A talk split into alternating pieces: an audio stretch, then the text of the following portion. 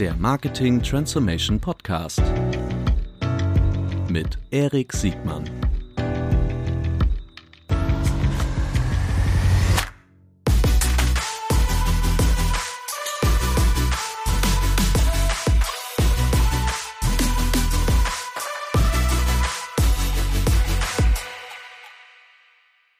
Herzlich willkommen zu einer neuen Folge des Marketing Transformation Podcast. Heute haben wir wieder ein richtig spannendes Thema, fast eine Fortsetzung oder eine Vertiefung. Wir reden heute über Business to Business, Demand Gen. Ähm, und ich habe einen ganz tollen Gast. Darf man Gast eigentlich sagen? Gast, Gästin? Nee, man sagt Gast, oder? Herzlich willkommen, Jana Pärchen von Project A. Moin, Jana. Hallo, Erik, vielen Dank. Danke, dass ich hier sein darf. Du bist, ähm, du bist, äh, bist du eigentlich Berlinerin? Nee, nee, nee, ich jo. bin ähm, ich bin Schwab. Also ursprünglich Witzig. aus, ja. ursprünglich aus Stuttgart, aber dann natürlich irgendwann wegen Startup-Nähe nach Berlin gezogen. Ja, das, äh, das ist äh, cool. Aber das ist eigentlich gar nicht das Thema äh, heute. Du bist dann eine von diesen Schwäbinnen, die in Berlin sind. Vermutlich wohnst du auch in Prenzlauer Berg oder mit. Nee, nee, das Kapitel habe ich abgeschlossen. Aber gab es auch mal tatsächlich, ja. Okay, sehr gut. Wir wollen ähm, heute über aus meiner Sicht immer noch so ein ganz wichtiges Thema sprechen, weil es im Marketing und auch gerade bei dieser Marketing-Transformation, die ja also stattfindet, ähm, über über B2B äh, äh, gerade also die, diesen mehrstufige äh, Herausforderung von B2B sprechen und jede Menge andere Herausforderungen im B2B auch. Ähm, die die Stammhörerinnen und Stammhörer wissen, dass wir äh, da schon ein paar Mal auch mit einem Kollegen Raul äh, von von Raul, wie ist er Raul oder Raul? Raul, Raul, Raul ne? ja, genau. Ähm, und, und äh, das war die Folge 118 und auch vor kurzem mit Amir, der glaube ich auch eine Verbindung zu Amir Bodenkamp äh, von äh, ja, von Heyflow. Heyflow, genau, eines unserer 154, Portfolio, ja, genau. Portfoliounternehmen, ja, genau. So, so. Und ähm, heute haben wir es vorgenommen, auch nochmal die Einordnung zu machen. Und äh, vor allen Dingen aber dann auch äh, so das, das Playbook, was muss ich eigentlich beherrschen, was sind die Herausforderungen im B2B-Marketing. Passt das so als Skript für dich? Ja, passt super. Ja. Loslegen, ja. Sehr gut. Ähm, wir fangen immer erstmal mit dem Menschen an. Erzähl doch mal kurz, wer bist du, was machst du, wie konnte es dazu kommen, dass du jetzt bei Project A bist? Und vor allem auch bei dir jetzt hier im Podcast sitzt. Ja, ne? gute Idee, ja, gute Frage. genau, nee, super, freut mich auf jeden Fall hier sein zu dürfen. Ähm, Jana, wie schon gesagt, ich bin äh, Teil vom Project A Marketing Team, bin jetzt seit dreieinhalb Jahren mit dabei, habe tatsächlich damals im Engagement-Bereich angefangen. Also Engagement ist eigentlich all das, was wir Marketing nennen, wenn wir schon den ersten ähm, Kundendatenpunkt haben, zum Beispiel E-Mail-Adresse mhm. und dann entsprechend durch Kampagnen den Kunden weiter nurturen. Mhm. Also wie gesagt, im Engagement-Bereich angefangen und bin dann aber durch die Projekte, die wir mit unserem Portfoliounternehmen haben, immer weiter sehr in diesen B2B-Raum habe mich fokussiert mhm. und in dem Punkt dann auch am Ende dann ähm, im Demand-Gen-Team geendet und bin jetzt gerade eben dafür verantwortlich, gemeinsam mit dem Team auch den Bereich Demand-Gen bei uns aufzubauen. Mhm. Also das ist in der Funnel-Stufe. Vielleicht gehst du mal kurz die, ähm, seid ihr so organisiert, dass ihr praktisch ent, entlang der Funnel-Stufen eigene dedizierte Teams habt? Also so wie zum Beispiel Engagement und Demand? Ja, ja, genau. Das ist auf der einen Seite ist es so ähm, Engagement, also kann man schon auch irgendwie so Funnelstufen differenzieren. Wir differenzieren uns aber sehr stark nach unserem Portfoliounternehmen, mhm. weil die ja bei uns, also wir, wir mhm. arbeiten ja wirklich, wirklich hands-on mit denen zusammen und ähm, sind im Marketing-Team so aufgebaut, dass wir ein Engagement-Team haben. Also das ist aber dann sehr stark, sag ich mal, auch auf B2C orientiert. Mhm. Und wir haben auch ein Acquisition-Team, was auch eher so Richtung B2C orientiert ist. Okay. Mhm. Und haben dann aber festgestellt, weil wir doch eine sehr hohe Anzahl auch an ähm, B2B-Portfolio-Unternehmen bei uns haben, dass wir auch uns noch mehr auf diesen Demand-Gen oder B2B-Arm konzentrieren und fokussieren wollen. Und aus dem Grund haben wir gesagt, ja, da ist halt einfach viel zu tun. Aus dem Grund wollen wir da noch ein bisschen mehr reingehen. Und ähm, haben uns jetzt auch entschieden, dann noch den dritten Bereich zu öffnen. Mhm. Ich habe ich hab den Eindruck, dass das ähm, allgemein auch jetzt hier, wir hatten jetzt gerade die OMR hier in, in Hamburg, dass das Thema B2B-Marketing halt also immer mehr in den Fokus kommt. Das kann man überlegen, warum ist das so? Entweder weil im B2C nichts mehr zu heben ist. Äh, auf jeden Fall ist noch im B2B was zu heben. Ne? Da, da sind wir, glaube ich, uns einig, dass die, dass die der Reifegrad so das dessen das, was man noch tun kann im B2B-Marketing, noch nicht äh, das Ende der Fahnenstange ist. Nee, absolut nicht. Also mhm. ich weiß nicht, manche denken vielleicht so, wenn sie an B2B denken, ist es eher so trocken, aber mhm. ich finde B2B total spannend und bin mhm. auch mega happy, dass ich jetzt in diesem Bereich arbeiten mhm. darf. Ja, super. Dann lass uns gleich einsteigen, oder wir sind ja eigentlich schon eingestiegen. Die ähm, äh, vielleicht so, so zur Einordnung, das, was wir jetzt gerade gesagt haben, wie ist eigentlich so der, der Reifegrad von B2B-Marketing? Gerne, du kannst auch gerne immer wieder den Vergleich zu B2C machen. Ja. Ähm, ich weiß, dass so äh, historisch ist dieser Podcast immer ein bisschen B2C-lastig äh, gewesen. Glaube ich, spiegelt auch so ein bisschen die Realität im, im Digital-Marketing äh, ab. Aber B2B wird halt auch immer wichtiger. Deshalb führ uns ruhig nochmal so durch, deine Sicht, eure Sicht, wie, wie eigentlich so die, die Entwicklung von, von B2-Marketing, äh, B2B-Marketing so in den letzten äh, Jahren, Dekaden irgendwie sich so äh, vollzogen hat. Ja, genau richtig. Ähm, Genau, eigentlich wie alles hat natürlich auch B2B-Marketing ähm, seine Entwicklung. Und wenn wir mal von ganz zu Beginn uns traditionelles Marketing anschauen, dann ist traditionelles Marketing, kann man sagen, ist eher so, sagen wir mal, so eher Awareness-orientiert. Mhm. Ich fange mal an, auf der einen Seite gibt es ein kleines Unternehmen, die sagen, okay, wir haben unser Vertriebsteam, wir haben auch unser Marketing-Team. Mhm. Marketing, macht doch mal bitte jetzt Marketing-Kampagnen für mhm. uns. Mhm. Und wie schon gesagt, das ist dann wirklich sehr so auf ähm, Awareness ähm, fokussiert und auch weniger, sag ich mal, weniger so Daten Grund mhm. liegen. Dann gab es die Entwicklung im Bereich B2B und man, viele oder viele Unternehmen haben dann von Lead Gen oder Lead Generation mhm. gesprochen. Mhm. Und das war genau dann der Punkt, an dem Marketing so etwas taktischer geworden ist, auch zum ersten Mal dann wirklich auch mit die Kampagnen auch mit KPIs hinterlegt wurden, wo es dann zum Beispiel war, okay, wir generieren jetzt eine Anzahl an MQLs, Marketing Qualified Leads und geben die dann also taktisch systematisch an Sales weiter. Mhm. Also da waren dann, wie gesagt, also eher so ein bisschen äh, strategischer war das Marketing aufgebaut und auch dieser Datenpunkt wurde immer interessanter, also MQL, aber auch die Kosten zu tracken, also mhm. CPL, Cost per Lead. Mhm. Also ja. Und die ähm, hast du schon mit der Vorstufe von von also gerade in der noch nicht rein digitalen äh, Marketingwelt äh, hast du damit schon mal äh, Berührung gehabt? Also wie B2B-Unternehmen früher Messen, Kataloge, äh, Tatsächlich Salesmannschaften? Ja. Tatsächlich ja, weil dass diese Entwicklung, die ich gerade erzähle, ist nicht nur auf der sag ich mal, historischen Timeline abzubilden, mhm. sondern es hat auch ganz viel was mit dem Reifegrad von verschiedenen Unternehmen zu tun. Ne? Mhm. Es gibt ja einige Unternehmen, die schon sehr digital ähm, affin sind und der, die, bei denen ist Daten, das ist einfach, das ist bei denen mhm. gegeben. Mhm. Aber dann gibt es wiederum auch Unternehmen, gerade wenn wir jetzt bei uns in unserem Investment ähm, Private Equity Arm schauen, die ähm, sind noch nicht so digital aufgebaut und ähm, da stimmt dieses Zusammenspiel zwischen Marketing und Sales auch nicht so gegeben. Das heißt, mhm. das sind tatsächlich Unternehmen, die in unserer heutigen Zeit Marketing machen, aber noch eher in dieser traditionellen Form. Mhm. Okay. Ja, die ähm, Lass uns mal noch kurz bei den, äh, super spannend, lass uns mal kurz bei den, bei diesen weiteren Stufen äh, weitergehen. Also wir waren ja stehen geblieben bei den, so, dass sie es taktisch so mit KPIs unter Mauern in der Lage sind, äh, MQLs auch mit Kosten. Ja. Also, wie geht's dann weiter? Genau, also das ist schon mal ein Riesenschritt, mhm. wenn das schon mal möglich ist. Mhm. Aber wie schon gesagt, also dann ähm, Marketing erstellt dann diese Leads und schiebt die mhm. Leads zu Sales rüber. Mhm. Und das ist natürlich auch ganz häufig im B2B da, der Moment, wo die meiste Reibung entsteht. Mhm. Dieser Schnittstellung zwischen Marketing und Sales. Mhm. Ähm, weil was passiert dann am Ende mit den Leads? Marketing weiß nicht, ähm, sind, stimmt die Qualität der Leads und äh, Sales gibt es zum Beispiel auch kein Feedback zurück, ob er, ob da dieses Volumen reicht. Und mhm. jetzt kommen wir zu dem Bereich, wo wir jetzt auch vom Demand Generation sprechen. Mhm. Das ist nämlich der Bereich, in dem Marketing und Sales auch mit dem Brandteam sehr, sehr eng verzahnt sind und sehr eng miteinander arbeiten. Mhm. Und das funktioniert zum Beispiel ähm, auf der einen Seite sehr gut dadurch, dass sie gemeinsame Ziele haben, diese mhm. Departments. Mhm. Und da sprechen wir eigentlich nicht mehr von einem MQL, also von einem Marketing Qualified Lead, sondern wir gehen schon eine Stufe weiter in der Entwicklung der Leads, mhm. sondern wir sprechen von einem Sales Qualified Lead. Mhm. Und das heißt, beide Beide Teams, Marketing sowie auch Sales, werden darauf incentiviert, die mhm. richtige Anzahl an SQLs zu liefern, mhm. weil diese KPI SQL bringt einmal den Aspekt mit, der Qualität, mhm. aber natürlich dann auch dementsprechend mhm. des Volumens. Mhm. Und das ist schon mal so äh, ein großer Aspekt in dieser Entwicklung von B2B-Marketing. Mhm. Des Weiteren geht es natürlich dann auch ähm, in die äh, in die in die Richtung des äh, der Content Creation. Mhm. Also also sowohl Sales als auch Marketing mhm. hat ja ähm, Schnittpunkte mit mit den Kunden und dementsprechend auch wissen, wissen oder dementsprechend auch Meinungen, wie man dem am besten dann auch mhm. ähm, mit, mit Content bespielt. Und das ist dann auch ein ganz, ganz großer Aspekt, dass man genau weiß, an welchem Punkt der Customer Journey möchte denn mein Kunde welche Art von Content erhalten. Mhm.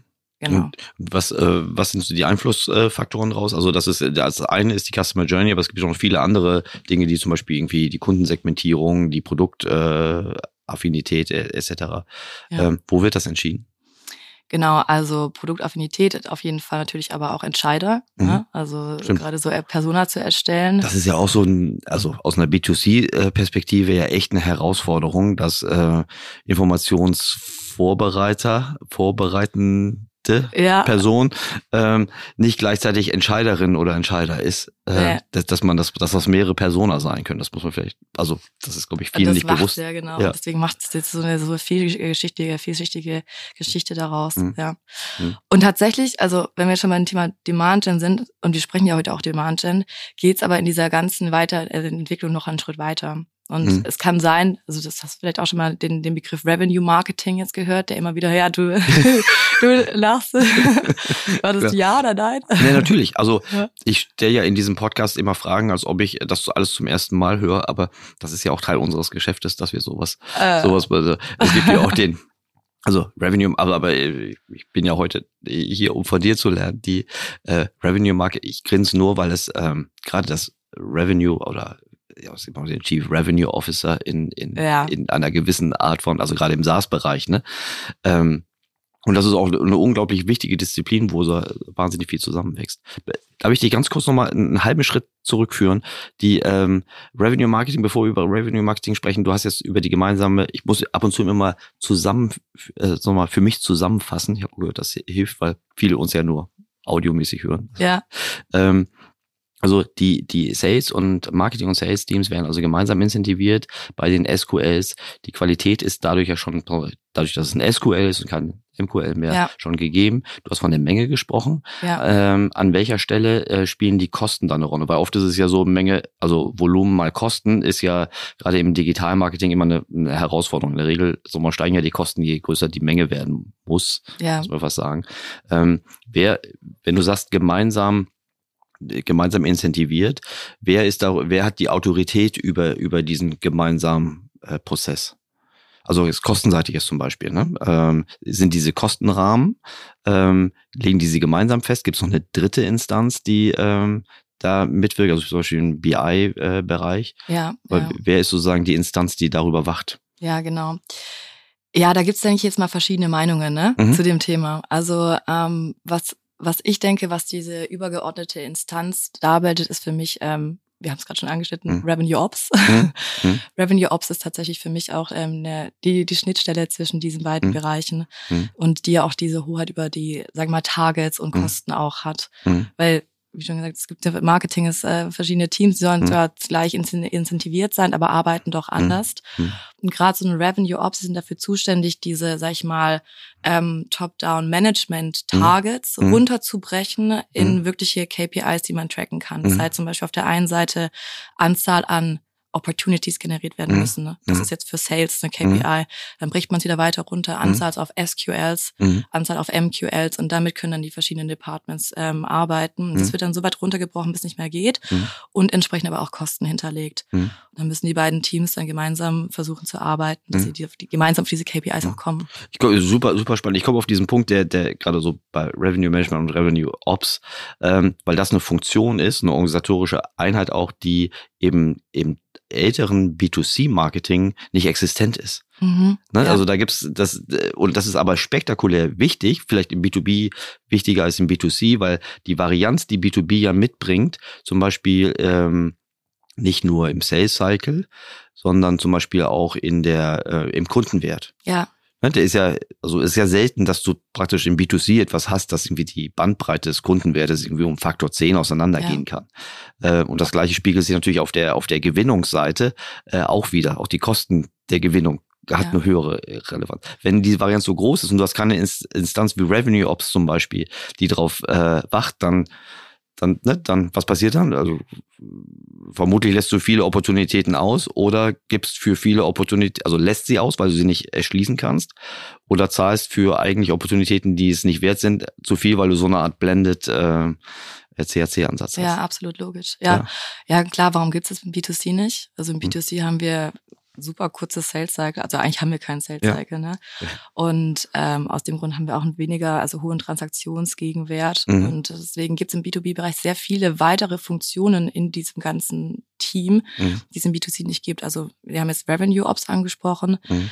Was es auch im B2B gibt, ist Customer Success. Also Mhm. all das, Stimmt. wenn der, wenn Ja, der ja. äh, Customer gesigned hat, wie Mhm. geht's jetzt weiter? Mhm. Wir wollen natürlich, dass der weiter signed oder halt nochmal wieder, wieder kauft. Und das sind so Dinge, genau, die nochmal so weitere Rollen Ja. oder Profile, die dann im Ja. B2B aufpoppen. Und weißt du was? Die, ähm, ich glaube, meine Wette, also werde ich vermutlich nie beweisen müssen, aber dass die, äh, dass ähm, solche Funktionen wie Revenue Ops in abgespeckter Form auch ins B2C, also gibt's ja schon in, in manchen BI-Steuerungssituationen, äh, äh, dass das auch ins B2C reinrutschen wird. Also gerade dort, wo B2C halt auch eine gewisse Varianz hat, hohe, also wenig, vielleicht wenig Fälle, aber hohe Kundenwerte.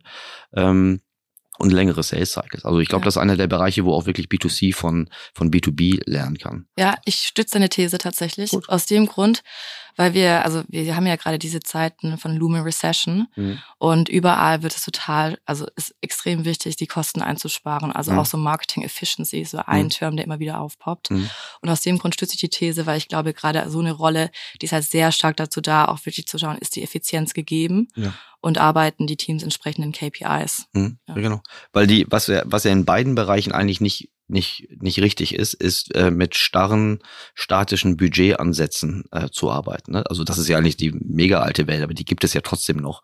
Ähm, und im B2B ist diese Welt, glaube ich, am schnellsten abgeschafft worden, mhm. weil diese Durchschnittsbetrachtung, also Kosten pro Kontakt, pro Kanal, ähm, hast du ja gerade schön äh, schön schön dargestellt, ähm, gar nicht funktionieren. Okay, aber das ähm, das nur so war für mich nochmal äh, wichtig zu hören. Wir waren beim beim Revenue Marketing gleich stehen geblieben. Letzte letzte Verständnisfrage. Du hast kurz in so einem Halbsatz gesagt, äh, äh, Marketing und Sales Department und Brand. Ja. So, ähm, sag bitte kurz nochmal, was was äh, was die Rolle von Brand. Also Content habe ich verstanden, äh, aber wie, wo spielt, wo spielt Brand Marketing mit in diesem, in dieser Kette? Ja, genau. Brand wird total häufig, wird das vergessen in diesem ganzen Zusammenspiel. Mhm. Und das ist eigentlich echt schade, weil Brand doch auch einen ziemlich hohen Impact hat, nämlich, also wie wird die Marke auch wahrgenommen? Ne? Mhm. Ist eine positive Wahrnehmung, ist eine negative Wahrnehmung. Mhm. Und entsprechend dieser äußeren Wahrnehmung fällt es dann Marketing wiederum leichter, die Leads mhm. zu generieren, beziehungsweise ihr Messaging auch aufzubauen. Mhm. Das ist so ein Punkt, warum Brand wichtig ist. Mhm. Brand ist aber auch wichtig, um so intern mhm. ähm, die, die, die Teams so darauf zu poolen, in welche Richtung sie agieren. Also mhm. wie sprechen wir mit unserem Kunden? Mhm. Wie stellen wir uns da?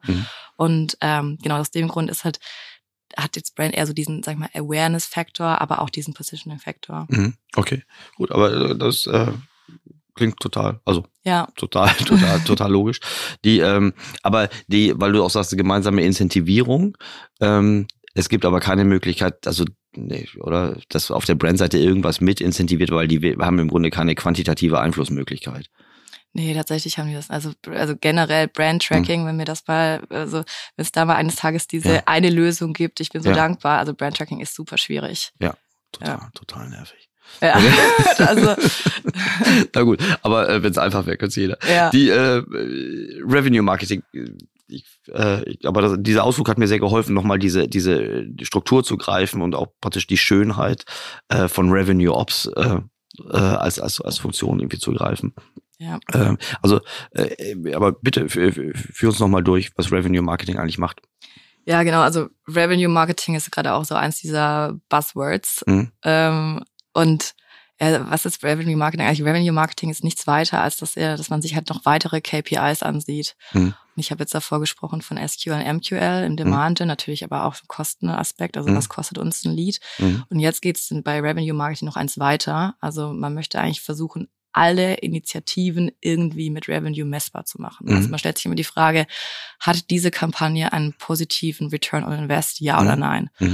Und wenn die Antwort Nein ist, dann wird das total, wird es deaktiviert, fallen gelassen. Und wenn es Ja ist, dann wird das ja weiter skaliert. Mhm. Und das ist eigentlich der Begriff Revenue Marketing, dass also auch Marketing Teil, also Revenue Impact hat direkten. Mhm. Ja, es ist Revenue im B2B jetzt noch zeitversetzter als im B2C. Ne? Da würden wir sagen, für, über, den, über die, das Nachkaufverhalten der Kundenbeziehung. Ja. Im B2B ist es ja noch deutlich, deutlich länger, deutlich komplexer. Ähm, wie macht man das? Ich verstehe es jetzt, wie zum Beispiel es im, im SaaS-Bereich funktionieren würde. Ne? Bei, bei Software as a Service ist relativ gut zu tracken, aber wie ist das jetzt zum Beispiel, wenn ich jetzt irgendwie ähm, äh, was ich, äh, Fintech-Lösung habe oder äh, Investitionsgüter, ja. ähm, wie, wie, funktioniert, also woher kriege ich die Revenue-Seite in, in, in, meine, in meine Betrachtung? Ja, das sind tatsächlich basierend auf historischen Daten, also auf historischen Conversion Rates und Annahmen, Prognosen. die hoffen, Prognosen, mhm. genau, mhm. hoffen, die schon im System liegen. Mhm. Ansonsten es passt natürlich auch so super häufig, dass Unternehmen sagen, oh Gott, sorry, wir haben ja keine historischen Daten, also wo mhm. sind die zu finden? Mhm. Und dann geht man in dem Fall von Benchmarks aus, bis mhm. man dann wirklich eigene Daten irgendwann erhoben hat. Okay, gut. Und die äh, oder Prognosen ist ja manchmal besser als einfach eine, eine falsche historische äh, Ja. Zahl. Also Genau, weil sich auf richtig, Produktseite genau. sich ja auch viel verändert, ne? Und Nee, ja. Okay. Ähm, und gibt es, äh, liegt auch beim Revenue Marketing oder ist es bei Revenue Ops diese, also was man ja jetzt aus dem, aus dem SaaS-Bereich irgendwie kennt, dass man halt ständig permanent so eine Roll- Rollieren, also eine der Haupt-KPIs im SaaS-Marketing ist ja das Verhältnis von, von Kundenakquisitionskosten zu äh, CLV. Mhm. Ähm, und wie gesagt, das ist ja leicht, rollierend zu machen, wenn man Software hat, die äh, praktisch mega transparent trackbar ist, die Ja. an der klaren Identität hängt. Ähm, funktioniert sowas in, in anderen Bereichen auch? Also würde sich Revenue Marketing oder Revenue Ops diese Korrelation aus CACs und Predictive CLV äh, auch regelmäßig rollierend angucken? Ja, das ist eine gute Frage. Ne? Also Mhm. gerade Customer Lifetime Value, ähm, denke ich, lässt sich auf jeden Fall auch ähm, für andere Bereiche runterbrechen. Mhm. Ähm, ich denke, sicher bist du auf jeden Fall mit Return on Invest, wenn Mhm. es dir zu Beginn nicht einfach fällt. Mhm. Okay, ja, hätte ich auch gedacht. Die Ja. ähm, im B2C ist die, äh, sagen wir mal, die tiefere Perspektive für diese Korrelation aus Kunden und, und sagen wir mal, Umsatzerwartung Mhm. äh, auch immer sehr stark mit der, mit der, mit der Deckungsbeitragsprognose, die so eine Transaktion äh, mit sich bringt.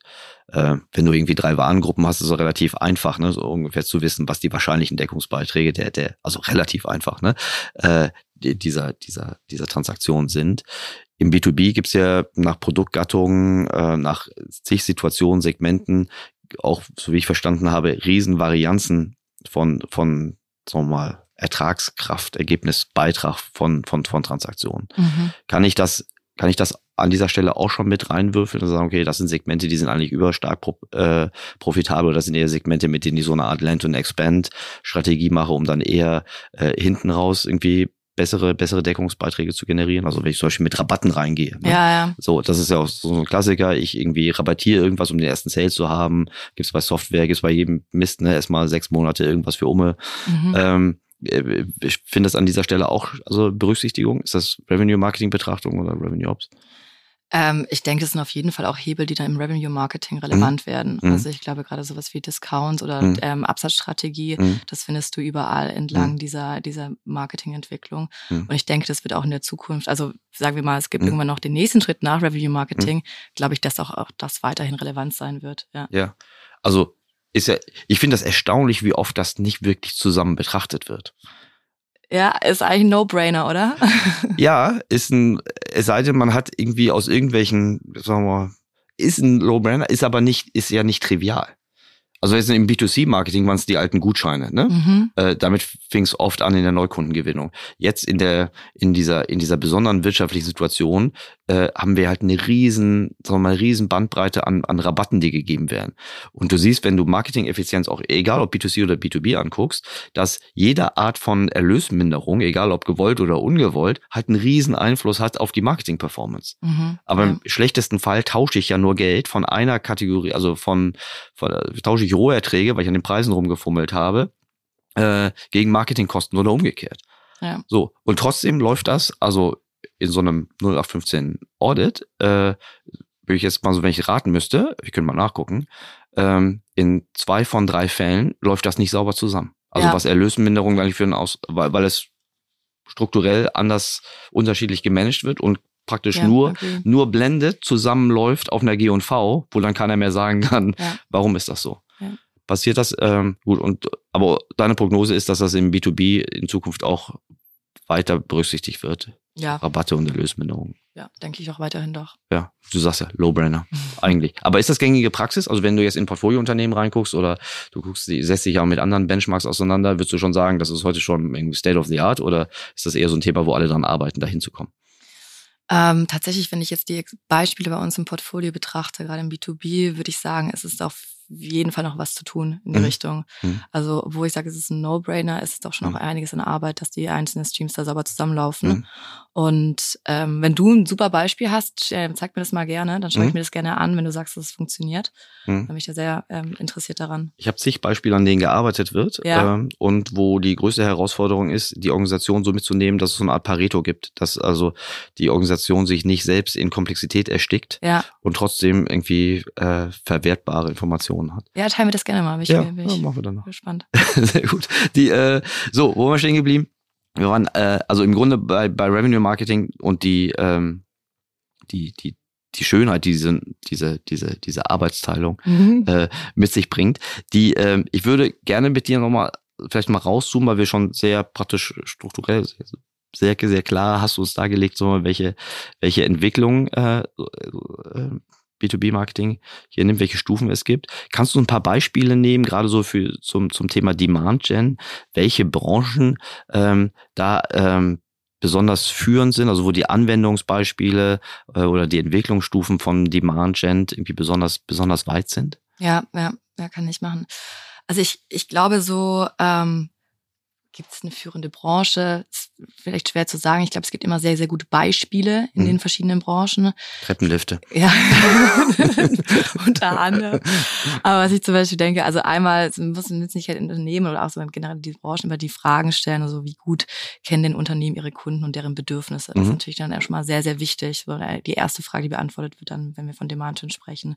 Das heißt dann auch, die ne- zweite Frage ist so, ähm, welche Touchpoints haben dann die Unternehmen dann auch mit ihren Kunden und äh, können diese Touchpoints dann auch sauber getrackt werden? Mhm. Und vor allem dann, ähm, in welcher mentalen Journey befindet sich der Kunde da auch Mhm. dementsprechend. Und ähm, wenn man diese, diese Dinge dann zusammenwürfelt, dann denke ich, dann tun Unternehmen oder Branchen eigentlich schon einen ganz guten Job darin, Demand dann zu verwirklichen. Ne? Und ähm, ich finde, welche Unternehmen das schon sehr gut oder die, die Branche, wo ich mir überlegt habe, welche gut funktioniert, ist für mich tatsächlich so Enterprise SaaS Mhm. Weil ähm, diese Unternehmen für mich schon sehr digital affin sind. Also sie bringen schon so, sag ich mal, diese äh, Data Structure mit, aufgrund schon Mhm. von den Produkten, die sie auch anbieten, Mhm. haben ähm, teilweise sehr starkes äh, Vertriebsteams auch, äh, haben aber auch verstanden, dass diese Vertriebsteams natürlich auch entsprechend Marketing brauchen. Und diese Verzahnung in diesen Enterprise SaaS Unternehmen ähm, bringt mich dazu, dass ich sage, okay, ja, also eigentlich machen die einen ganz guten Job im Bereich Demand Gen, weil sie ja noch diesen ähm, Customer Success Arm noch mit Mhm. ausgebaut haben am Ende. Mhm. Und irgendwie ähm, schaffen diese Departments es zusammen, gemeinsam zu arbeiten. Mhm. Vielleicht, vielleicht ähm, zeigen wir ein paar Beispiele auf, gerade so im, ähm, im Customer Success. Das ist so eine Disziplin, die gibt es im B2C.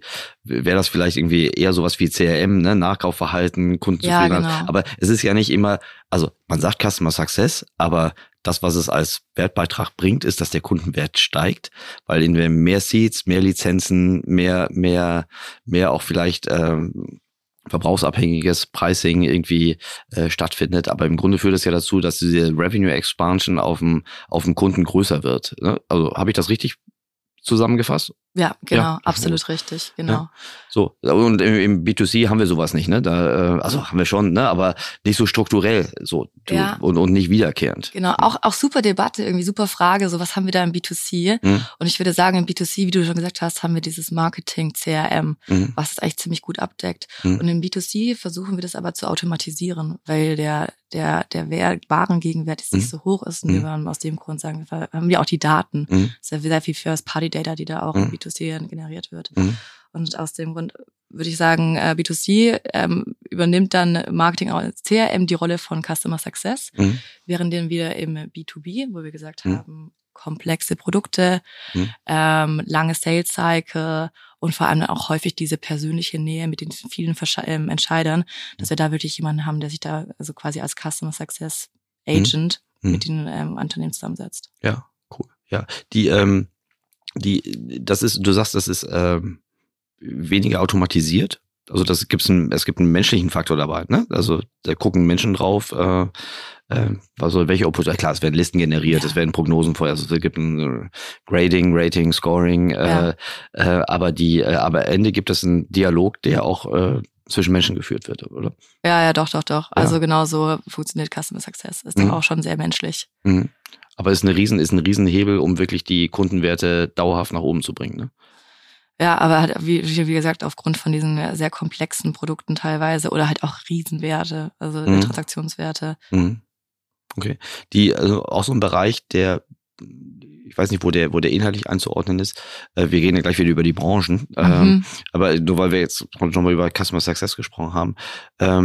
Die ähm, im, im Pre-Sales-Bereich diese Funktion des Business Developments, also die BDRs, äh, Ja. die es in vielen Bereichen gibt. Ne? Ich komme nur so drauf, weil auch das ist auch nicht automatisiert, das ist eine menschliche Interaktion. Es gibt äh, Rating, Grading, Scoring äh, äh, Situationen. Am Ende müssen wieder Menschen, also auch Pre-Sales, ähm, äh, miteinander sprechen.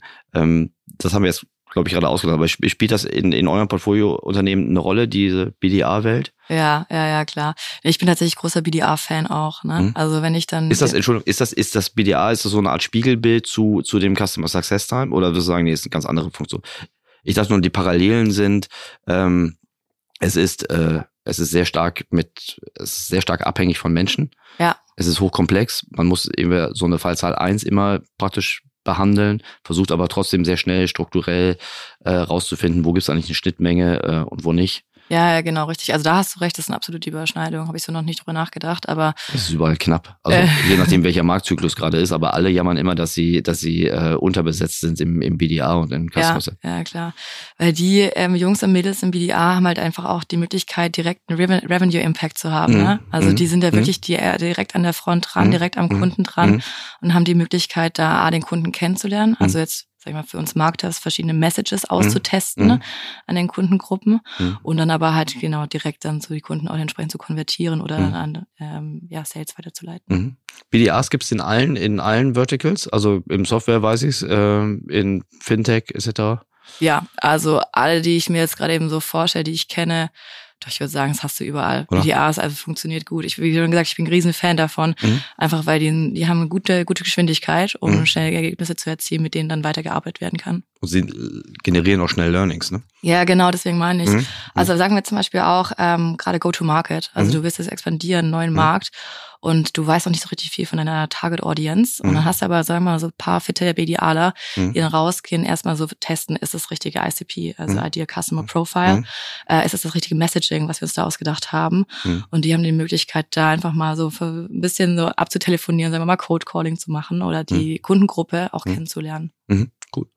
Ähm, wir waren stehen geblieben bei, bei Branchen, die es besonders gut anwenden. Also erste Kategorie äh, äh, Software as a Service. Äh, ja, genau. So, das war eigentlich, eigentlich das idealtypische, äh, das idealtypische Vertical. ja, äh, klar. Ich muss mal sagen, hat auch B2B, diese Next-Gen B2B-Marketing-Welt auch wahnsinnig viel von gelernt. Ne? Also, Absolut. Und, und da ist ja auch richtig viel Geld drin. Also das ist ja ein Mega-Markt mit Riesenmargen, Ja. Riesenkundenwert und vor allen Dingen auch ähm, in der in der Bewertungszyklus, die wir also zumindest bis 2022 hatten, Ja. ja. ähm, waren, waren diese waren diese Marktanteile äh, für, für Software as a Service auch äh, ja, sehr, sehr viel wert. Sind sie vermutlich immer noch. Halt nur nicht so viel wie Anfang 22. So, anderes Thema. Wir reden nicht über Bewertung, aber der, gut, da hat, die, hat glaube ich, die ganze Industrie viel von gelernt. Was ist so die, sagen wir mal, die nächste Branche? Die nächste Branche. Also Ich- hinter, ja, ich würde sagen, wenn SaaS führend ist, was ist so die nächste Branche hinter oder neben? Ich glaube, Ja. es gibt keine größere, oder? Im B2B? Äh, nee, ich würde auch sagen, also das, ja, ich glaube, das sind die einfach, das sind die Mammuts Ja. der Branche, Mhm. ja. Genau, also du hast gefragt, nächste Branche. Mhm. Ich würde tatsächlich nicht sagen nächste Branche, sondern ich würde ein Beispiel mitnehmen, Mhm. von dem ich denke, die machen extrem Mhm. äh, geiles Demand-Gen. Mhm. Und zwar ist das ähm, eins unserer Portfolio-Unternehmen, die heißen Amann Gierbach, Mhm. sitzen also Headquarter in, in Koblach in Österreich, wunderschöne Ecke dort unten. Mhm. Ne? Und was die machen, die sind, ähm, haben eigentlich so zwei Zielgruppen. Das eine sind Zahntechniker, also die Mhm. erstellen quasi so Fräsmaschinen für diese Mhm. Zahntechniker, Mhm. aber auch das Material dazu. Mhm. Und dann die zweite Zielgruppe ist so Chairside, also sind wirklich dann Zahnärzte, die dann mit Mhm. diesen Maschinen auch arbeiten. Mhm. Also ähm, ja, klassischer Mittelstand. Ähm, und äh, was die aber kennengelernt haben oder, oder festgestellt haben, Arma Gierbach, ist, wir haben früher sehr stark in diesem traditionellen Marketing-Vertriebsstrukturen gearbeitet. Das haben wir ja Mhm. vorher schon gelernt. So, also Marketing hat irgendwelche Awareness-Kampagnen gemacht, ähm, s- äh, meistens auf Zuruf dann vom Vertrieb. Die meinten, wir brauchen Leads, Marketing, gib Mhm. uns Leads. Mhm. Und die beiden Teams waren aber nicht so richtig allein. Mhm. Und dann hat Arma Gierbach gesagt, so, nee, also gerade für den Wettbewerbsvorteil müssen wir jetzt ähm, sowas starten wie Next-Gen Sales Marketing. Gut. Diese Mhm. beiden Teams müssen enger zusammenarbeiten und vor allem effizienter sein. Das heißt auch, dass Mhm. unser Vertriebsteam nicht ständig auf der Straße sein muss, das ist ja total teuer, Mhm. sondern dass wir das einfach auch effizienter aufsetzen. Mhm. Und dann haben die ähm, gesagt, alles klar, wir arbeiten da jetzt, also auch, wir haben da auch mitgearbeitet, Project A, Mhm. ähm, zusammen und bauen jetzt dieses Next-Gen Sales Marketing auf. Und das war dann so ein, auf der einen Seite wurde dann Sales optimiert und auf der anderen Seite haben wir dann ähm, Demand in Marketing aufgebaut und haben es jetzt geschafft und das finde ich sehr beeindruckend, wie die das in dieser kurzen Zeit umgesetzt haben, dieses mhm. Unternehmen, da wirklich so einen Demand in Apparat aufzubauen und wirklich sehr gut auch mit ähm, Sales, mit dem Team dann allein zu sein. Mhm, okay, gut. Was waren so die, die, die, die Learnings bei der, also die hatten haben das für sich erkannt, dass sie das brauchen. Ja. Ähm, was waren denn so die Learnings aus der, gar nicht so aus der Marktseite, sondern eher aus der organisatorischen? Also wie hat die Organisation darauf reagiert? Genau, also klar, wenn man immer wieder so Strukturen oder alte traditionelle mhm. Strukturen mhm. aufbricht, entsteht natürlich auch ein bisschen Reibung mhm. in den Teams.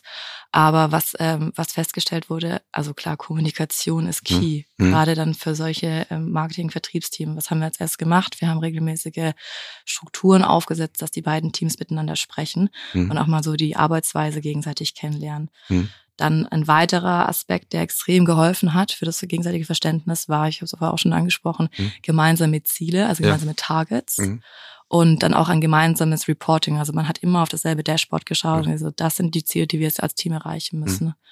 Ja.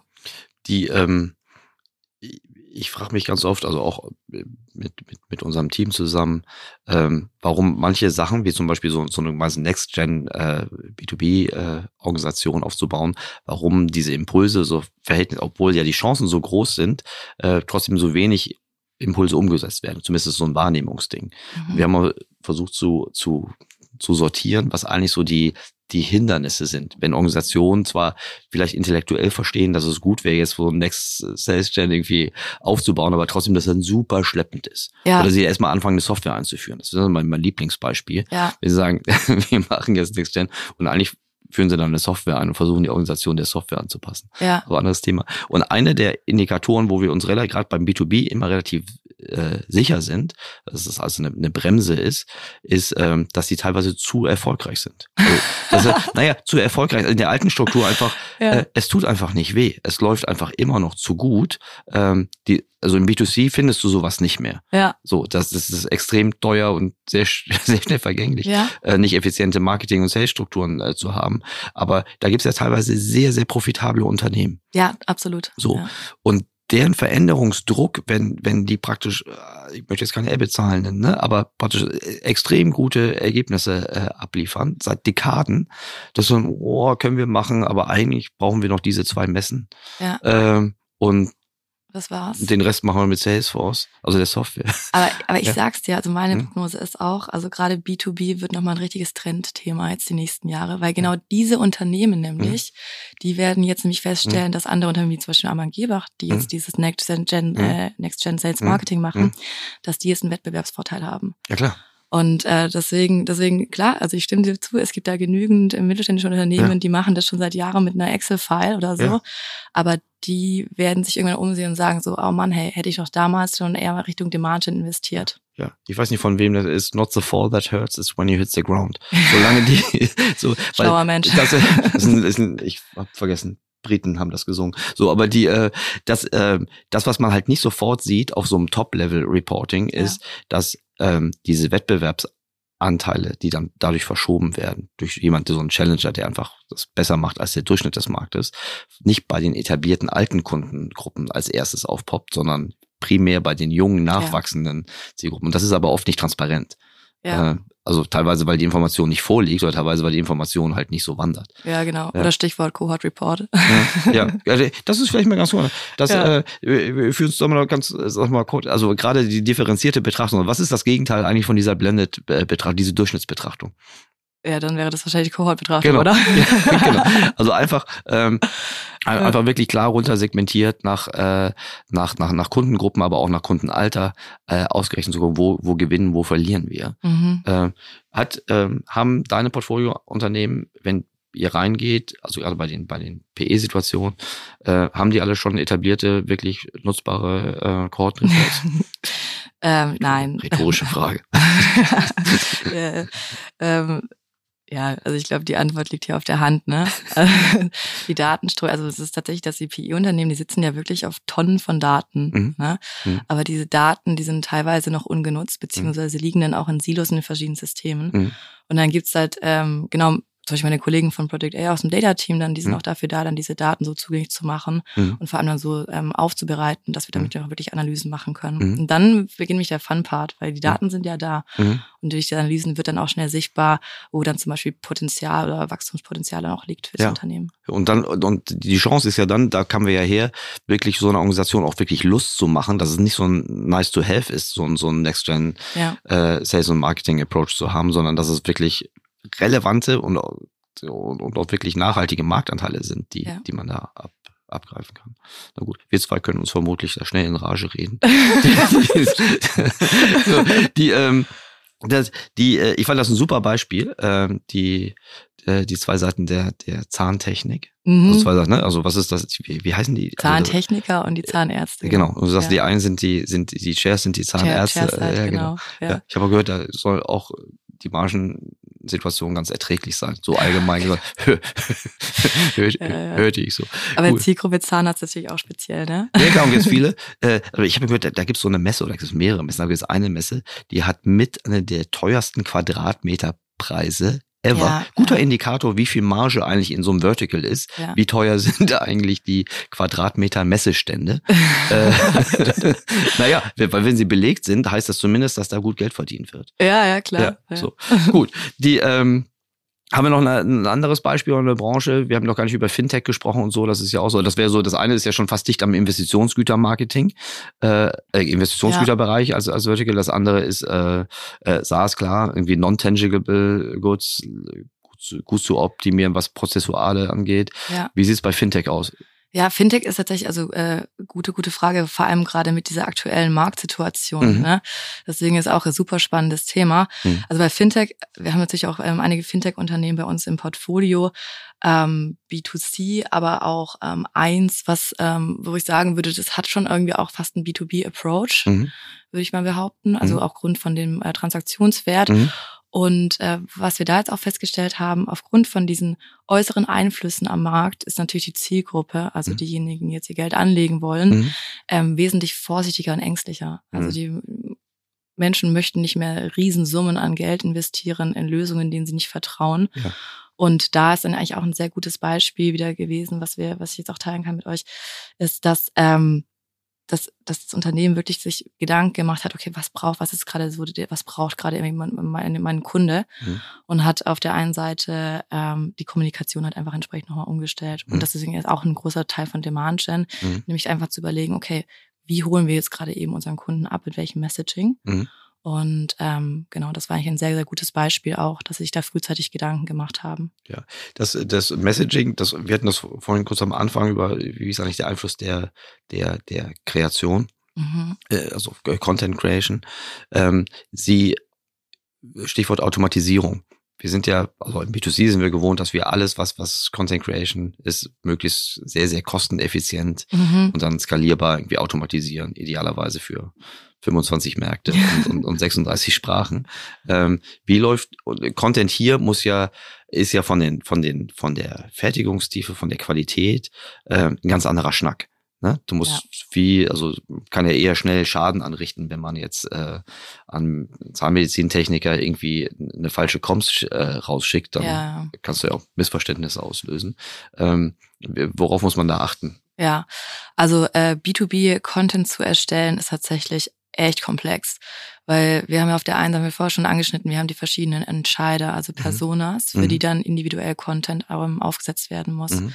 Dann neben den verschiedenen Entscheidern haben wir aber auch verschiedene äh, Schritte in der Customer Journey. Egal, wo man sich gerade eben befindet, ist man gerade noch in dieser Awareness Phase, also Top Mhm. Funnel, Mhm. ähm, ist natürlich ein ganz anderes Messaging relevanter für den, für Mhm. den User, sage ich jetzt mal, oder für Mhm. den Lead, Mhm. als wenn es schon wirklich jemand ist, der sich schon ein bisschen mehr mit diesem Produkt befasst hat. Mhm. Das heißt, für jede Persona müssen wir Content erstellen, für jede Stage in der Lead Journey müssen wir Mhm. Kunden erstellen Mhm. und am besten dann auch on top cool ähm, Content für Sales, dass es auch alles so allein ist, also Mhm. quasi selber CI entspricht. Mhm. Das heißt also B2B Content Creation ist schon ein echt komplexes Ding, Mhm. aber hat natürlich auch ähm, den, den Vorteil oder die Möglichkeit, ne, die Leads dann entsprechend durch diese Journeys zu navigieren und deswegen Mhm. machen wir das ja. Okay. Und die ähm, Erstellungsseite kann dann auch, also vermutlich sind die Kosten auch äh, nicht nur höher, sondern auch gerechtfertigt, weil sie zu einer besseren Conversion beitragen. Ja. Wenn, wenn wir jetzt, ich will jetzt nicht noch einen weiteren Begriff reinbringen, aber wenn man zum Beispiel wie Account-based, äh, Account-based Ansätze hat, Ach, dann muss man ja noch in dem Content auch noch praktisch die, die situations- oder firmenspezifischen Inhalte auch noch reinflechten. Ne? Ja, ja. So. ja. Aber das ist so, das umfasst das machen wir später. ja fast Stalking-Ansätze, ne? Ja, total. Bist du ein Fan von ABM? Ja, also ich, ich bin ein Fan von ABM, wenn es gut gemacht wird. Dann finde ich ABM großartig. Ja. Ähm, es ist mir auch schon mal vorgekommen, dass, äh, dass, dass man dann von ABM gehört hat und von den äh, Vorteilen von ABM. Meistens wird es natürlich dann von irgendwelchen ABM-Tools dann äh, prophezeit. Mit dem Tool können sie die, die Umsätze generieren. Mhm. Aber man darf auch nicht vergessen, was da für Kosten dahinter stecken. Und es sind nicht Mhm. nur die Toolkosten auf der einen Seite, es sind Mhm. auch die Kosten für Ressourcen. Genau. Und deswegen ist es mit Vorsicht zu bedenken. Mhm. Und ich würde davon, ich würde von so einem Ansatz ausgehen, wenn, wenn man denkt, so ABM ist was für mein Unternehmen, Mhm. dann würde ich erstmal sagen, testen und das Mhm. am besten jetzt nicht mit einem ABM-Tool, Mhm. sondern wirklich an Hypothesen und ähm, Antworten einsammeln, dass ABM wirklich dann für das Unternehmen auch sinnvoll ist. Und dann kann man eine ABM-Lösung äh, implementieren. Magst du vielleicht noch ein, zwei Sätze sagen, was der Unterschied zwischen einem traditionellen Ansatz und einem ABM-Ansatz ist? Wir sind da so schnell jetzt draufgesprungen, aber das ist vielleicht unfair. Gibt's da nicht dieses, äh, diese eine Metapher mit dem, mit dem Fisch und dem Speer? Also genau. Die kenne ich nicht. Da gibt's auch einmal genau, traditionelles Marketing ist, wenn ich jetzt äh, fischen gehe mit einem Netz, Ja, so, sammle alle ein Mhm. und dann putzen da ein paar Fische ja raus. stimmt. Mhm. Und ABM ist, ich gehe mit einem Speer und äh, ziehe diesen einen Fisch. Genau. Genau, das ist der Unterschied zwischen ABM und traditionellem Marketing. Äh, So super, super gut erklärt. Nur mit, mit, mit, zudem gibt es noch die Anstrengung, dass ich mir vorher festlege, welcher Fisch, ne? Ja, welche, ja, welche genau, Größe. richtig. Genau. Ich will den, Der den größten. In dem Fall hat der Fisch einen Namen. genau, richtig. ja. Okay. Ähm, die, mit Blick auf die Zeit, äh, ich merke, das ist immer ein gutes Zeichen, wenn ich nicht merke, dass wir praktisch schon, schon kurz am Ende sind. Also der Podcast ist ja im Wesentlichen für mich gemacht worden. Ja, nee, Ja. Spaß beiseite. Ähm, obwohl wir hier so eine inhaltlich, also es ist ja absolut ein Nerd-Level, das äh, also das Kompliment, das soll, das soll ja so sein, das wollten wir so machen. Aber ich muss jetzt trotzdem ein bisschen auf die Zeit äh, achten und hätte ich gerne so ein bisschen, äh, um nochmal, vielleicht kannst du auch gerne noch Sachen wieder zusammenfassen, so bei die Do's and Don'ts, ne? Also du hast gerade schon bei, bei ABM, also schon sehr prägnant gesagt, ne? Nur wenn man diese Komplexität beherrscht, wenn man es wirklich gut macht. Aber so allgemein, wenn wir über Demand Gen äh, sprechen, wenn wir Ja. das zusammenfassen, so die, die, also die Klassiker, die immer wieder kommen an, an Fehlern, die man vermeiden kann oder Sachen, die man auf jeden Fall machen muss, bevor man äh, äh, die nächste Stufe erklimmen möchte. Ja. Äh, sag mal, was sind deine Top Do's and Don'ts? Ja, Boah, ich, ähm, wir haben schon einige tatsächlich jetzt so Hm? in den letzten Minuten ne, berührt, aber ich, ich ähm, liste sie nochmal auf. ja. Also du es auf jeden Fall zu Beginn sich einmal klar machen, was sind so die Personas Mhm. und basierend auf diesen Personas zu überlegen, okay, welche Touchpoints haben sie entlang der Customer Journey Mhm. und diese dann auch zu identifizieren. Jana, darf ich auch so, Personas heißt hier, ist, das sind ja keine B2C-Personas, ne? Ja. Das ist jetzt nicht die 35-jährige ähm, Chantal, die, äh, also die, diese, diese, diese soziodemografischen äh, Ja. Personas, sondern das sind strukturell ganz andere äh, Personas. Ne? Genau, das sind halt, die sind die Entscheider, Alter. sagen wir so, Mhm, genau. mhm. Also wenn ich von Personas spreche, ist es auf der einen Seite haben wir einmal den, denjenigen, der das Tool dann am Ende auch benutzt. Mhm. Oder Wenn wir sprechen jetzt von einem Tool-Ansatz, so von einem SaaS-Ansatz, also Mhm. ist derjenige, der das nutzt. Mhm. Aber derjenige, der das nutzt, ist ja nicht unbedingt auch der, der am Ende dann auch die ähm, Hoheit über das Budget hat. Genau. Und das heißt, derjenige muss dann erst noch seinen Chef dann überzeugen, dass das Mhm. wirklich die eigene Lösung für die Person ist. Mhm. Genau. Also, erster Also Punkt Personas. Personas Mhm. kennen und Mhm. das ist nämlich ganz wichtig, weil Personas sind wichtig für den Content. Das heißt, äh, einmal zu überlegen, wie möchte diese Person angesprochen werden, über welchen Kanal. Mhm. Haben wir ja super viele Kanäle auch wieder. Dann ähm, äh, wird dann der Content für diese Person aufgesetzt, also entsprechend äh, der, der Value. Und äh, das wäre zum Beispiel so mal das erste, erste Do. Mhm. Das wäre Mhm. so Richtung so Lead Gen. Mhm. Dann äh, des Weiteren habe ich auch schon gesagt, so klar gemeinsame Ziele zusammen mit Sales und aber auch regelmäßiges Alignment. Mhm. Es klingt immer so so banal, dass äh, Marketing und Sales eigentlich, dass, dass die sich nicht verstehen, aber es ist doch wirklich schwieriger als gedacht. Mhm. Und gerade so gemeinsame Targets, Dashboards und irgendwie so, sagen wir mal, so ein Weekly Jour Fix oder so Mhm. hilft extrem, dass man weiß, äh, generieren wir gerade die richtigen Leads in der richtigen Qualität auch. Mhm. Mhm. Genau. Das wären nicht mal so die, die ähm, zwei Do's, die ich jetzt mal gesagt, die am wichtigsten sind. Mhm. Und wenn wir uns dann äh, auf der Don't-Seite ansehen, ist klar, fehlendes Tracking, Mhm. super schlimm. Wir, Mhm. Also wir wollen, wir wollen ja eigentlich alles tracken. Wir wollen sehen, wie entwickeln sich denn die Leads down the funnel. Mhm. Und wenn wir das nicht feststellen können, haben wir dann am Ende auch keine ähm, Rückschlüsse auf unsere Marketingkampagnen. Und also das heißt, Tracking muss aufgesetzt sein. Wir, wir wollen wissen, so wie ist die Qualität der Leads. Das heißt, das Feedback muss auch in beide Richtungen stimmen. Und was mir auch aufgefallen ist, ist ähm, Brüche in der Lead Journey. Das heißt, mhm. wenn auf der einen Seite die Leads dann eingesammelt werden, ähm, passiert es häufig auch, dass diese Leads dann, äh, sagen wir, dass irgendwie der Nurturing-Ansatz oder dieser Follow-up-Ansatz auch nicht stimmt mhm. und die dann auch entsprechend dann aus der aus der Journey rauspurzeln. Weil er inhaltlich nicht stimmt oder weil er liegen bleibt oder zu spät oder nicht ja, die richtigen zum richtigen Zeitpunkt angesprochen werden? Fehlende Verantwortung zum Beispiel, mhm. ein Punkt. Mhm. Ist nicht mhm. klar, wer was macht man jetzt mit dem Lead, also mhm. wo liegt der? Mhm. Ähm, genau, okay. Verantwortung oder teilweise auch, weißt du, so Marketing Automation sich sauber aufgesetzt. Mhm. Und da gibt's dann auch wieder so, wir hatten ja vorher über so Rollen und Profile gesprochen, mhm. gibt's dann eigentlich auch wieder so, wie zum Beispiel Sales Ops oder Marketing Ops mhm. Menschen, mhm. die dann, dann schauen, okay, stimmt das? Also mhm. ist dieses Lead Routing von Marketing und Sales, mhm. ist das wirklich gegeben und funktioniert das? Das bleibt. Was sind, okay, verstehe ich. Was sind äh, Gründe für fehlendes Tracking? Was kann da sein, die Organisation? Weil es gibt ja jede Menge, also an, an, an der Toollandschaft kann es nicht liegen, also wahrscheinlich. Aber woran könnte da, was, was könnten Gründe sein, warum Tracking nicht, nicht aufgesetzt ist. Ja, also äh, Gründe, warum Tracking nicht aufgesetzt werden kann, ist natürlich auf der einen Seite, klar haben wir ähm, Tunang war ja auch mal bei dir. Mhm. Also Tunang mhm. ist äh, auch ein, jemand von Project A, also unsere mhm. CMO, MD mhm. von Project A, mhm. die ähm, aus dem Acquisition Marketing Bereich mhm. kommt. Und sie hatte ähm, einmal so einen Vortrag gehalten mit dem Thema Acquisition Marketing is dead. Und äh, Hintergrund von diesem ganzen Thema ist eigentlich, dass wir ähm, aufgrund von diesen ganzen Cookie-Regulatorien eigentlich nicht mehr so richtig tracken können, was, was, was Phase ist. Das ist zum Beispiel ein großer Grund, warum das Tracking wegfällt. Ein weiterer Grund jetzt gerade auch Richtung B2B, ein gutes Beispiel, Messen und Events. Mhm, genau. ja, da gibt's halt Offline. Echt, ja, ja, genau, halt, ja. ist halt echt immer noch so. Wie mhm. kriegen wir die Offline-Leads in unsere digitalen mhm. Systeme? Mhm. Und äh, da gibt's auch einige Lösungen, mhm. ähm, die manche funktionieren, manche funktionieren weniger. Mhm. Aber das ist zum Beispiel auch so eine, ja, bringt dann so, so Problemchen wegen Inconsistency. Mhm, ja. Cool. Ja klar, muss ja muss auch ein klarer Prozess sein ne? und erfordert ja auch eine gewisse Disziplin. Disziplin, genau, das ist ja, es, ja. Ja, okay. Gibt's noch mehr Do's und Don'ts? Mm, nee, ich glaube, also das, das, ja. sind schon mal, das sind schon mal wichtige, wichtige, wichtige, wichtige. Ich wollte es jetzt praktisch nur nicht ungerechtfertigt abkürzen. Das sind auf jeden Fall ja. schon mal ganz, ganz, ganz äh, äh, wichtige Sachen. Die, ähm, was denkst du? So, so Blick nach vorne. Ähm, welche sind so die, die, die Disziplinen, die in Zukunft bei in deiner Arbeit jetzt den, den größten Fokus äh, haben werden? Also wir haben ja Anfang so gesprochen über die, über die ganze, die ganze Strecke. Mhm. Äh, du hast auch mehrfach schon gesagt, äh, für welche Bereiche du großer Fan bist. Ähm, aber wenn du, wenn du denkst, so, wo ist eigentlich noch das Verhältnis zu äh, Potenzialausschöpfung, äh, also Reifegrad und, und, und Potenzial, ähm, was, was denkst du, über alles, wo kann man noch mehr weiter reinbohren? Ja.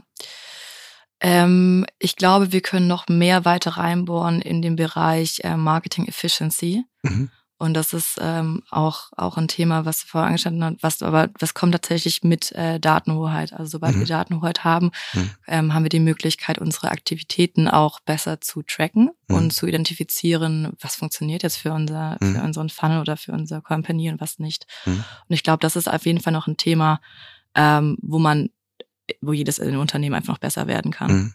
Stimmt. Die, gerade, gerade in diesen Zeiten jetzt, wo ähm, die heute, also in, der, in diesem jetzigen Marktklima ist Wachstum ja nicht mehr so wertvoll wie, wie Profitabilität ja, äh, an genau. sich. Ähm, also Geschwindigkeit hat einen anderen Preis. Ja, ja, ja, absolut. Okay, super cool. Ich könnte jetzt noch ewig weitermachen, aber vielleicht machen wir einfach eine Fortsetzung. Die, die, super gerne, ja. Über die Unterschiede zum je nachdem, also ähm, und die Unterschiede zwischen diesen ABM-Ansätzen und den traditionellen Vor- und Nachteil. Es gibt zig Sachen, wo man, wo man tiefer äh, rein, reingehen könnte. Ja, ja, okay. Be bevor wir, bevor wir uns hier verabschieden, sag mir nochmal bitte, äh, Jana, was ist dein größtes, noch nicht abgeschlossenes oder noch nicht begonnenes Projekt? Okay. Ähm, du kannst frei sagen, egal ob, also ja, du, du, du, du, du wählst das Feld. okay, ich habe tatsächlich zwei, die mir gerade mhm. einfallen. Mhm. Also das erste ist ich bin gespannt, wie du reagierst. Also das, das erste ist tatsächlich, ich arbeite ja an meinem ähm, ersten DJ-Set für unsere Sommerparty von Project A. Oh, sehr gut. das, ja, ja. ja, Und jeder weiß, wie äh, feierfreudig Project Aler sind, äh, ja, aber auch genau. wie praktisch verwöhnt und äh, kritisch. So, sehr ja, gut. genau. Also ich sag Wollte dir, ich nicht nervös machen. da habe ich Super. mir eine sehr harte Audience ausgesucht. Ja. da arbeite ich dran, da freue ich mich schon drauf. Und äh, das andere Projekt, das ist aber, glaube ich, eher so, Spielerei.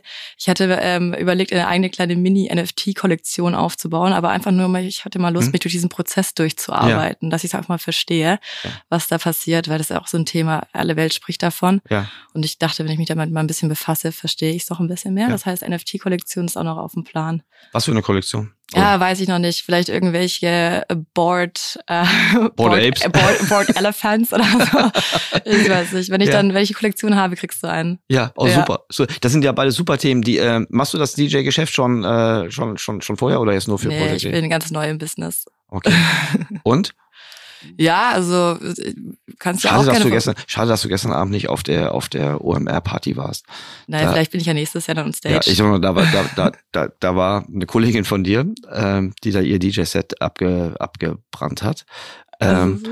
Und ja, es ist schwer, also ich sage jetzt, nicht, äh, es ist schwer für mich nachzuvollziehen, was eigentlich der also was eigentlich so der differenzierende Faktor ist. Also klar, die macht da eine Show, die hat so ein bisschen Technik und es gibt irgendwie eine Stimmung. So. Ähm, aber ich weiß nicht, worauf sie wirklich einen Einfluss hat, weil auf die Stimmung. Äh, ich war schon davor da, oder? also ich glaube, da ja. hättest du sofort, äh, also, aber das ist so total ungerecht der, der, der, der, der Kollegin.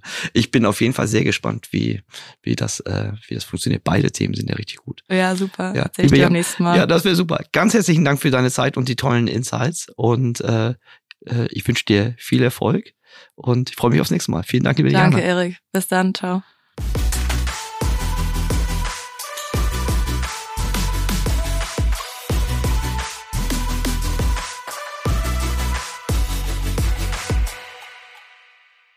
Dieser Podcast wird produziert von Podstars bei OMR.